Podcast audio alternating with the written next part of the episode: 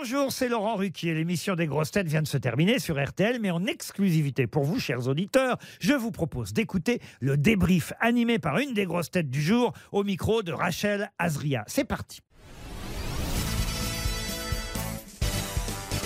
Bonjour Florian Gazan. Bonjour. Comment s'est passée l'émission? Ben, très bien, ça a été euh, une émission avec euh, beaucoup de trous de mémoire, euh, j'ai remarqué. J'ai l'impression que c'était, c'était pas l'invité mystère, c'était l'invité Alzheimer. Ils ont eu du mal à trouver Artus, mais non, sinon c'est, on, bah, on s'est bien marré. Il, y avait des, il y avait des bons copains. Stéphane Plaza était égal à lui-même. Donc, euh, bah, toujours à côté de la plaque. Mais On va en parler. Très à côté. Vous pensez quoi du retour de Dari Boudboul?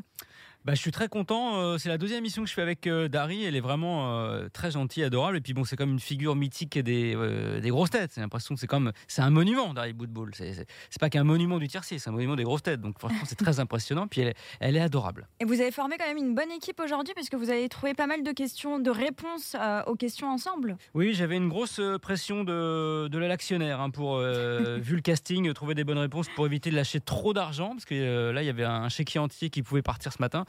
Donc, il a fallu un petit peu trouver des, des réponses. Bon, enfin bon, euh, le but de l'émission, c'est de trouver des réponses, mais surtout, c'est de s'amuser. Je pense qu'on s'est bien marré aujourd'hui. On parlait de Stéphane Plaza, partager une émission avec lui et Stevie Boulet, ça se passe comment?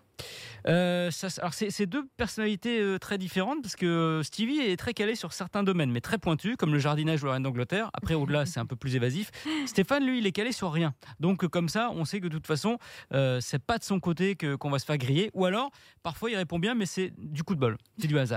Mais ça arrive. Mais euh, non, non, il était, euh, il était bien. Il avait, il avait une sorte de, de, de sweatshirt euh, vert. J'avais l'impression de, de passer deux heures avec le bonhomme CTLM. J'ai failli lui demander un, un crédit d'ailleurs, mais euh, finalement non. Vous avez aimé notre nouveau jeu du Ding Ding? Ah, formidable, avec cette petite clochette, le ding-ding, euh, très bien. Donc, euh, non, je connaissais pas ce nouveau jeu.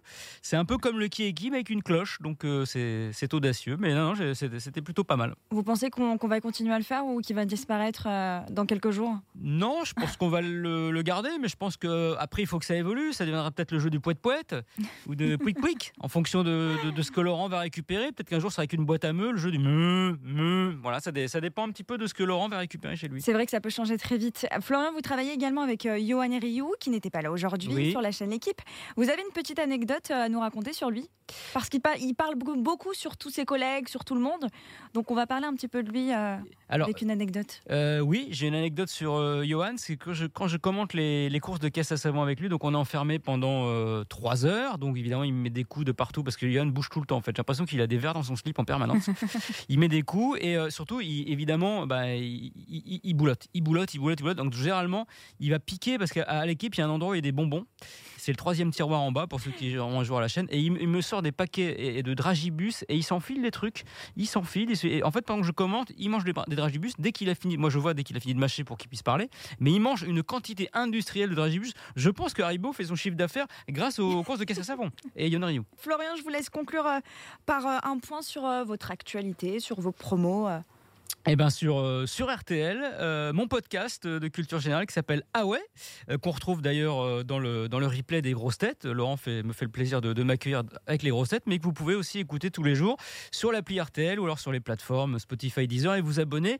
On en a fait plus de 260 et voilà, c'est plein de petits trucs qu'on apprend en s'amusant. Donc voilà, c'est un petit peu, c'est le petit cousin, le petit cousin des grosses têtes. Merci Florian Gazan. Merci.